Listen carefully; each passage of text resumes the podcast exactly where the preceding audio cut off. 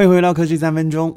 搭乘台北捷运的时候，有没有发现出口附近多了共享雨伞的服务？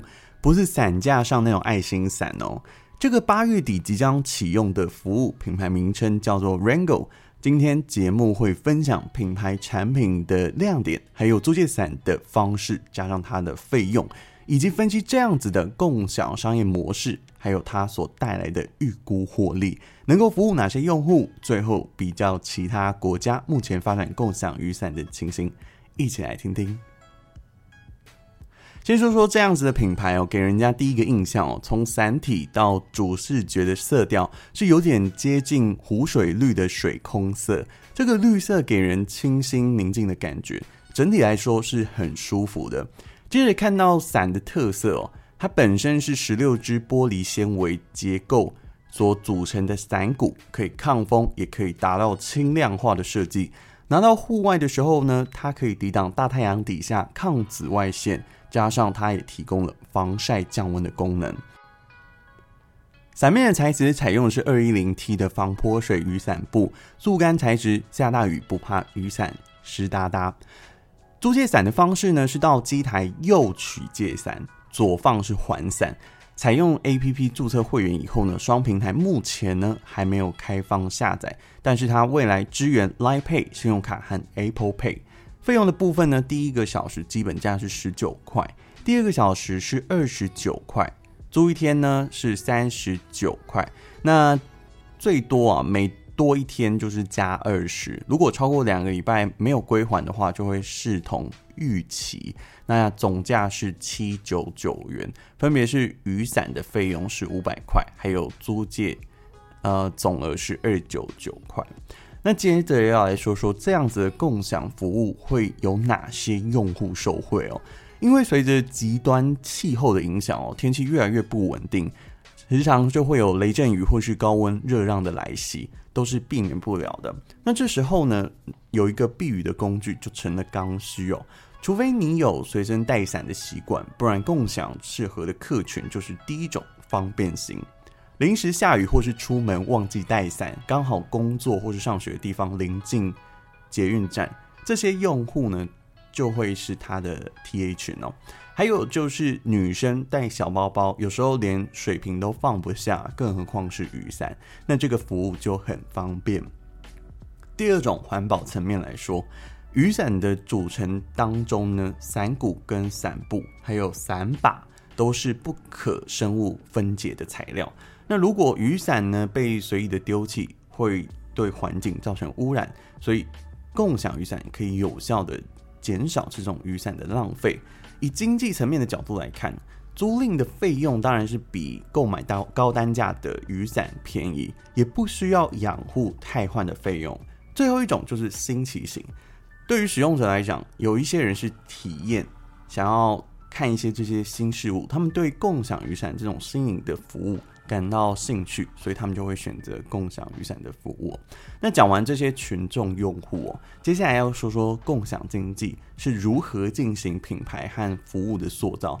以 Ringo 为例子哦，第一个就是要大量低成本的取得这种便宜又好用的晴雨两用伞，同时伞的颜色也决定了品牌的识别，这也会间接带动城市的美学，尤其它是在台北捷运里面去头部的嘛。第二个部分就是建立站点，要能够方便假租以还。那目前这个品牌的通路有多少呢？在台北捷运里面，总共一百一十七个站点，总共设置两百六十六座的智慧伞装。透过捷运这样子的网路，建立起绵密点到点的服务。那第三就是顺畅的 App 服务体验。那最后呢，还有一个就是要有漂亮的租用价格嘛。另外，我们如果不算折旧，还有多久去摊提这一把伞呢？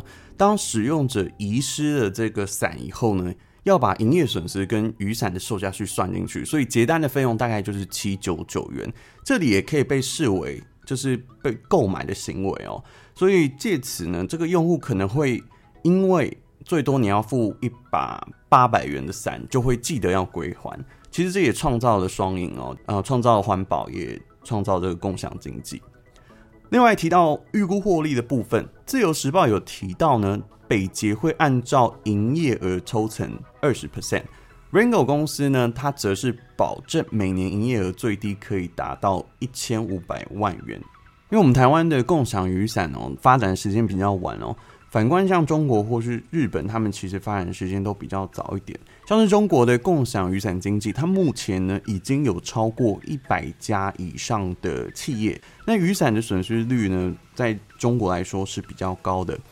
当然呢，他们月租价格其实也都偏高哦，所以以至于他们在呃市场竞争上面是反其道而行的做法。呃，像是有一些品牌商呢，透过这样子的线上服务模式，背后却是卖伞的服务。低廉的这种租金先吸引你试用，那使用者体验好了以后呢，就会直接让你啊缴清所有的租金，品牌借此来卖伞，达到商品的市占率。再来看到日本共享雨伞品牌 iGaza，在二零一八年年底就开始拓展到东京的涩谷、新宿，还有上野公园的周边，加上九州的福冈市区哦，所以它的点其实是蛮大，而且蛮多的。在材质上呢，伞骨跟伞柄并不是采用一般那种塑胶件，而是采用类似像石灰石为主的原料，主打说一天不限次数的借还，计费只要七十块日元哦。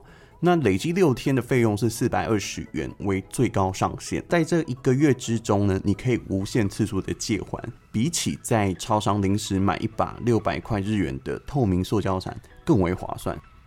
节目的尾声说说结论，随着共享服务在台湾也越来越多元了，从住宿、交通工具、行动电源、餐饮，现在加入雨伞。那也期待越来越多共享服务的成型，提供使用者带来便利的同时，又能让企业成长获利，还有为社会环境永续发展尽一份心力。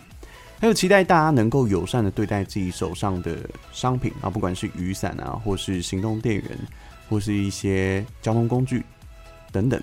让好东西能够传递给下一个人去做使用，也发挥产品最大的价值。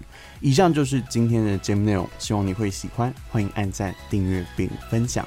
我是吴云凯，我们下次再见，拜拜。